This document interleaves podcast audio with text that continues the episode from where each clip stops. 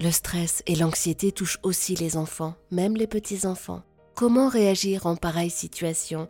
Pour nous aider à mieux comprendre, pour nous conseiller, avec nous, Marie-Esther Degbello, infirmière anesthésiste, maman d'un tout petit bébé qui vient de naître et cofondatrice de Koalou, l'appli pour prendre soin de la santé émotionnelle de son enfant. Bonjour Marie-Esther. Bonjour. Quand l'enfant est stressé, la discussion peut faire peur aux parents. Ils ont envie d'aider leur enfant à s'épancher, bien sûr, mais selon le tempérament de l'enfant, parfois, eh bien, ça le fait ruminer, ça nourrit l'angoisse également.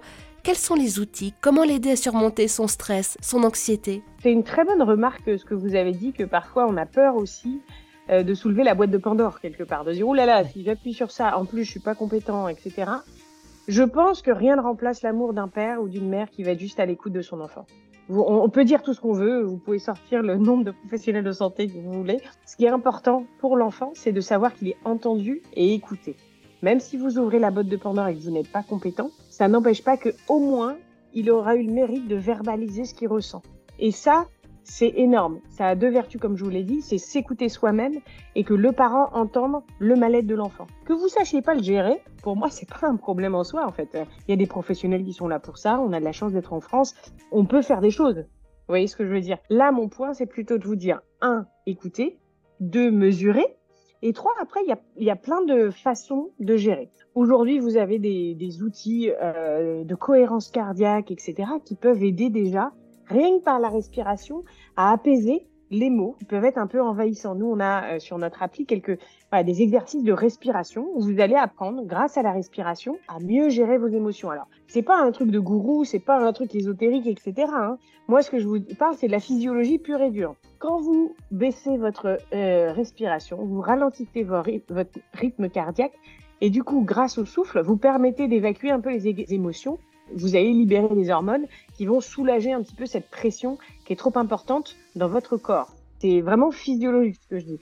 C'est pour ça que d'apprendre à un enfant à bien respirer, c'est pas, vous n'êtes pas en train de lui faire faire de la méditation, vous n'êtes pas en train de lui faire faire du yoga ou quoi que ce soit. Non, c'est basiquement, vous utilisez les capacités du corps de l'enfant à apprendre à gérer ses émotions. Et donc ça, nous, on donne plein d'outils sur Koalou. Euh, on utilise les respirations carrées, on utilise nous, on, l'a rendu ludique en fait. Euh, c'est ça qu'on a fait. On a utilisé des outils qui sont utilisés euh, par des psychologues, euh, par des sophrologues parfois, etc.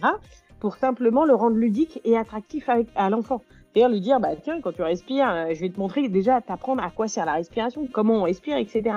Ça sert à quoi Simplement à avoir un outil facile pour les parents à disposer, de se dire, bah déjà j'ai un premier outil de, de soupape pour lâcher la soupape de pression de mon enfant à un moment donné quand il est quand je quand moi-même je suis dépassée par les émotions de mon enfant. Et après, bien sûr, euh, quand vous voyez que ça dépasse trop et que les outils sont plus suffisants, bah, il y a des professionnels de santé. On a dit en premier, aller voir un pédiatre pour éliminer toute cause somatique, c'est-à-dire s'assurer qu'il n'y a pas un problème physique euh, avant d'un problème de, santé mentale, hein, basiquement. C'est pas dramatique de dire que mon enfant va chez psychologue, hein, ça va bien se passer. Je pense qu'on devrait d'ailleurs tous aller voir un psychologue euh, pour apprendre à traiter nos émotions, etc. On l'a pas fait. On a, un vrai enjeu euh, en France de savoir bien euh, parler de la santé mentale. C'est pas un tabou, c'est pas dramatique. Vous allez bien voir le médecin généraliste quand vous avez un symptôme physique, bah, vous allez voir un psychologue quand vous avez un symptôme psychologique que vous n'arrivez pas à traiter ça va bien se passer. Parfois, vous vous automédiquez, parfois, vous allez voir le pédiatre. Ou Eh ben, c'est la même chose pour le psychologue. Ce qu'il faut bien entendre comme message en tant que parent, si vous devez emmener votre enfant chez le psychologue, ce n'est pas dramatique. Vous allez chez le pédiatre quand il a un problème physique, vous allez chez le psychologue quand il a un problème psychologique, parce qu'il n'a pas su gérer, il n'a pas la maturité, c'est normal. Donc voilà.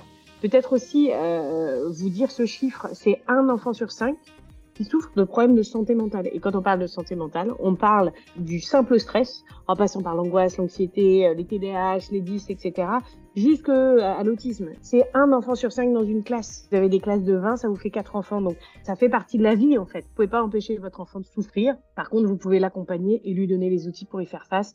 Et ça, c'est ce que nous, on veut faire, en tout cas, avec euh, Marie-Esther Degbello, je rappelle que vous êtes infirmière anesthésiste, cofondatrice de Koalou, l'appli pour prendre soin de la santé émotionnelle de son enfant. Je vois bien que mon enfant est stressé actuellement et je trouve que ça dure depuis un moment. À partir de quand je m'inquiète? Quand, quand faut-il consulter, chercher l'aide d'un professionnel? Il y a deux éléments qui sont essentiels. C'est quand les troubles il commence à durer. Prenons l'exemple, le cas d'espèce de la rentrée. Votre enfant va faire sa rentrée. Pendant 15 jours, il a mal au ventre, il est stressé, etc c'est un temps d'adaptation qu'on tolère parce que bah, c'est son temps à lui, ses mécanismes, etc. Vous pouvez commencer à faire déjà quand vous voyez qu'il n'est pas très bien. Vous avez des petits outils qu'on peut commencer à utiliser, de la réassurance intensive, des petits outils de relaxation. Ça, ça devrait l'aider en termes de, contenu et de, permettre un déblocage un peu rapide. Qu'est-ce que vous appelez la réassurance euh, intensive? C'est de parler avec lui. À 5 ans, il est capable de, dire ses émotions, de lui de dire euh, je me sens bien, je me sens pas bien, de, vraiment de favoriser le dialogue et de le rassurer. Alors vous pouvez même par exemple euh, faire des petits jeux, des petits jeux de rôle. Euh, ça, ça peut tout à fait l'aider en termes de réassurance intensive, c'est-à-dire faire des petits jeux de rôle, de s'entraîner à aller à l'école quelque part, de dire tiens on n'a qu'à faire comme si tu rencontrais un nouveau copain. Comment tu fais pour te présenter Comment tu fais pour qu'il joue avec toi On n'a qu'à dire que moi je suis toi et toi t'es le copain. L'idée c'est vraiment de, de l'aider. Beaucoup de câlins. La réassurance intensive, ça peut être beaucoup de câlins, beaucoup d'amour, beaucoup de d'écoute pour lui permettre de euh, détecter quelles sont ses peurs exactement. Ok, c'est quoi exactement qui te gêne? Est-ce que c'est d'aller voir les copains, ils sont nouveaux? Est-ce que c'est la maîtresse?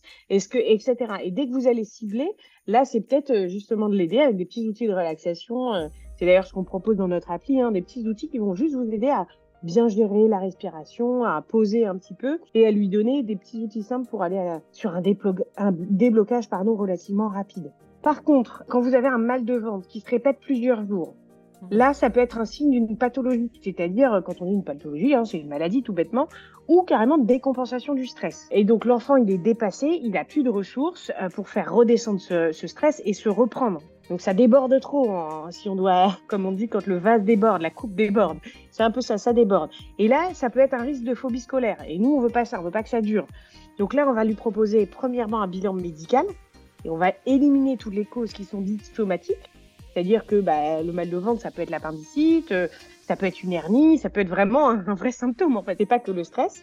Et puis si, une fois qu'on a été voir le pédiatre, qu'on a tout éliminé, ça passe pas, et ben là on va aller voir une psychologue pour la prise en charge du stress avant que ça devienne phobique. On ne laisse pas traîner des stress en fait. Le stress, il est bon, il est adaptatif. Quand il est plus adaptatif, là il faut le traiter. Donc Premièrement, quand les troubles durent. La deuxième chose, c'est quand les troubles sont intenses. Donc, on a dit, pour reprendre l'exemple du mal de ventre, c'est s'il y a des plaintes associées avec des vomissements, il peut plus bouger, par de douleurs fortes. Il faut vraiment vérifier qu'il n'y a pas d'autres pathologies sous-jacentes, je le redis, pas de gastro-entérite, les appendicites, etc. Et si la cause n'est pas somatique, bah, il y a peut-être une autre prise en charge qui sera proposée pour son stress parce que c'est un débardement intense des capacités de ce que votre enfant peut supporter. Et donc là, il va aller voir le psychologue, il va lui proposer euh, alors ça peut être le psychologue, ça peut être un psychiatre, des pédopsychiatres. Il y a plein de professionnels de santé qui sont adaptés. Vous n'hésitez pas à demander l'orientation qui vous paraît la plus pertinente au regard de ces symptômes. Merci beaucoup Marie-Esther Degbello pour tous ces précieux conseils.